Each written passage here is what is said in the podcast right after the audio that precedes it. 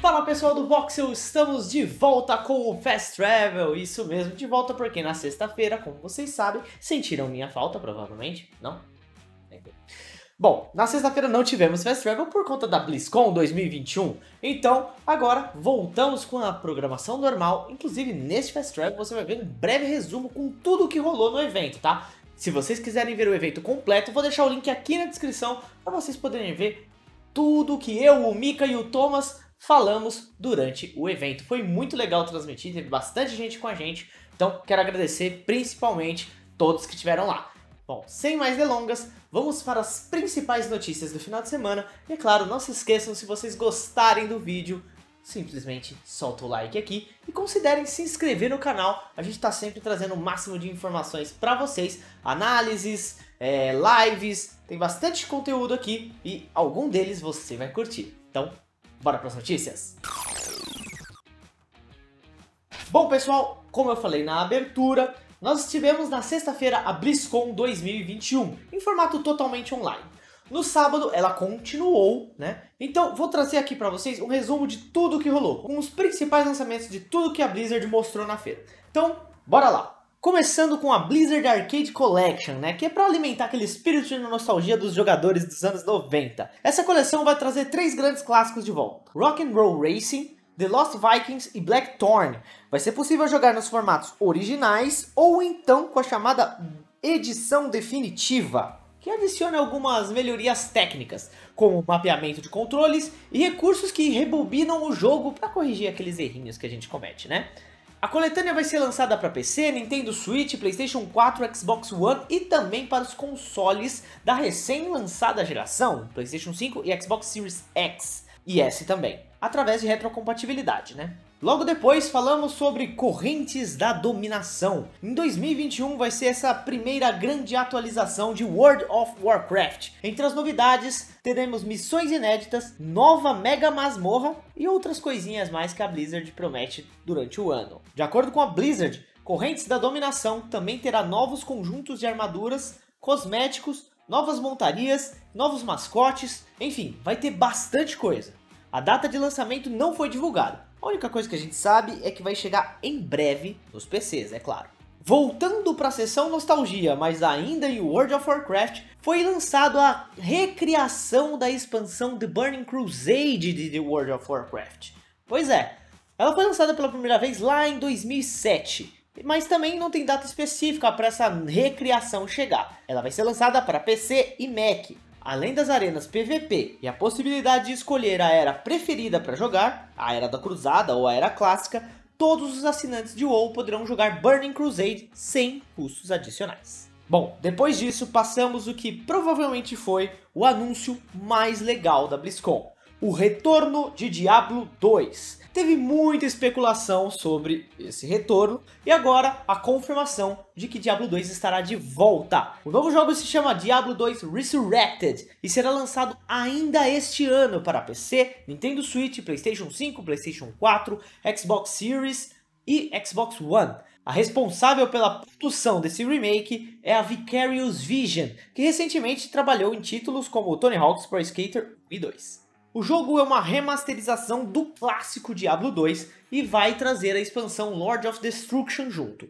Tudo rodará em uma resolução 4K com som e Dolby Surround 7.1. Depois disso, passamos para o jogo de cartas Hearthstone. Bom, a Blizzard anunciou para este ano o ano do grifo, entre os destaques está a atualização que garante ao game novas cartas e um novo modo de jogo. Ao todo, os jogadores terão acesso a uma seleção de 235 novos cards, incluindo 29 inéditos. Para o Brasil, foi anunciada a expansão Forjado nos Sertões.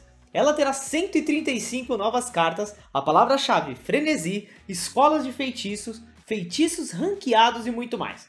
A promessa é que o conteúdo esteja disponível na segunda metade deste ano. Logo depois veio Diablo 4. Sim, muitas informações foram reveladas sobre o próximo capítulo da franquia Diablo. A principal informação é sobre a nova classe, Renegado, o Rogue em inglês. Ela vai se juntar às outras três já confirmadas, Bárbaro, Druida e Mago. O ponto forte dos Renegados é a destreza, um incrível domínio na arte da luta de longo alcance e corpo a corpo. Bem, como vocês sabem, em Diablo 4 Lilith está de volta, isso a gente já sabia, só que depois da cerimônia de abertura, tivemos mais informações em um painel voltado apenas para Diablo 4. Nesse painel, os devs revelaram que o mapa será aberto com cinco grandes regiões. Os jogadores podem explorar, fazer quests específicas de cada classe espalhadas por esse cenário, limpar áreas corrompidas pelas forças sombrias e assim criar pontos de viagem rápida, mais menos naquele estilo que estamos acostumados em Far Cry e Assassin's Creed. Além de revelar também novos recursos como ferreiros e NPCs que oferecem side quests. Além disso, teremos PVP, na verdade elementos de PVP no game. Quando você estiver explorando, você pode coletar shards, um recurso bem importante que tem que ser purificado para fazer algumas ações no jogo. De acordo com os desenvolvedores, enquanto as shards não estiverem purificadas, outros jogadores podem matar você e pegar essas shards. Contudo, Usuários que atacarem outros jogadores terão uma maldição acumulada que pode torná-lo um espírito de ódio. Caso você tenha essa condição de espírito de ódio, todos os usuários poderão vê-lo em um grande alcance no mapa do game. E eles vão ver você com uma ameaça e vão atrás de você para destruí-lo. Essas foram as principais informações de Diablo 4 e agora vamos falar de Overwatch 2. Já fora da cerimônia de abertura, Overwatch 2 ganhou um painel específico para ele. Depois de muito tempo sem falar sobre o título, a empresa divulgou imagens de bastidores e soltou alguns detalhes bem pequenos sobre o game, que também não possui data de lançamento ainda. Entre as novidades chegam dois novos cenários, Roma e Nova York, um novo herói chamado Sojourn e alguns detalhes sobre ele e imagens de sua arma, Railgun. McCree, Reaper e Farah tiveram seus novos visuais apresentados. Um dos detalhes que chamou a atenção foi a máscara de Reaper, que agora está completamente prata ao invés de branca. Os desenvolvedores anunciaram ainda que as animações de câmera para recuo das armas vão mudar. Assim, vai oferecer mais peso ao movimento. Além disso, os mapas vão ter ciclos de dia e noite e elementos dinâmicos de clima, como tempestade de neve e de areia, dependendo da hora que você jogar. E esse foi um resumão da BlizzCon 2021 completamente online. O que, que vocês acharam? Deixa aqui nos comentários e continuem acompanhando que tem mais Fast Travel. Bora para a próxima notícia. Bom, pessoal, muita gente tem reclamado de problemas de drift no DualSense. É, é um negócio bem chato que a galera do Switch já passou nos Joy-Cons, né? Bem, um canal chamado iFixit fez um vídeo desmontando e mostrando o que pode ser o problema desse drift. Segundo o pessoal do canal, o DualSense usa o mesmo suporte de plástico que o Nintendo Switch Pro, o controle, né, Nintendo Switch Pro, e o Xbox Elite Controller, que também teve problemas de drift depois do seu lançamento. A grande questão aqui é que não é fácil remover os joysticks, né, os, os analógicos, não é fácil de remover por conta do sensor áptico. Por causa dele, existem 14 pontos de solda diferentes no analógico. Eles devem ser derretidos antes de trocar o analógico. Não é simples que nem você abre o DualShock, por exemplo, tira um analógico e coloca outro. Então a assistência técnica dele é bem complicada, galera. O canal explica, dá vários termos técnicos certinhos sobre o porquê que esse drift pode estar acontecendo. Então, vocês podem acompanhar aqui, vou deixar o link do canal aqui para vocês verem, está em inglês. A gente vai tentar trazer mais informações sobre isso, a gente vai traduzir o vídeo e colocar lá no canal do Voxel, no site do Voxel, todas as informações bem precisas para vocês, tá? Então, acompanhe aí o site durante o dia. E por enquanto é isso. Aguardem para mais informações. Bora para a próxima notícia.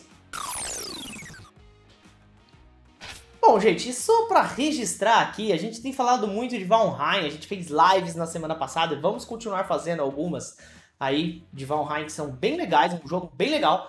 E está batendo vários recordes. Nesse final de semana, ele bateu outro. Ele passou de 500 mil jogadores simultâneos no mundo, ultrapassando Dota 2, que é um dos carros-chefes da Valve. O jogo só está atrás de CSGO no número de jogadores simultâneos. Então, Valheim ainda tá fazendo sucesso, parece que vai bem para frente isso aí, hein? Para mais informações de Valheim, continuem acompanhando o Voxel. Nós temos até um guia para iniciantes lá no site e a gente vai fazer mais lives do jogo em breve aqui no YouTube e na roxinha, hein? Não se esqueça. E esse foi o Fast Travel desta segunda-feira com as principais notícias do final de semana.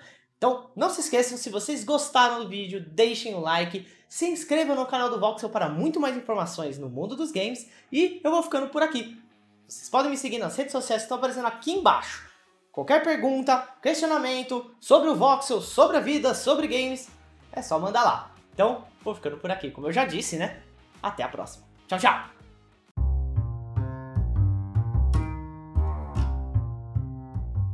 E aí pessoas, eu sou o Francesco e esse é o Sidecast, o nosso programa de podcasts em que você poderá ouvir o Fast Travel e nossos debates onde quiser. Para não perder nada do que produzimos, nos siga nas redes sociais, Voxel Oficial e se inscreva no canal do YouTube. Um beijão e fui!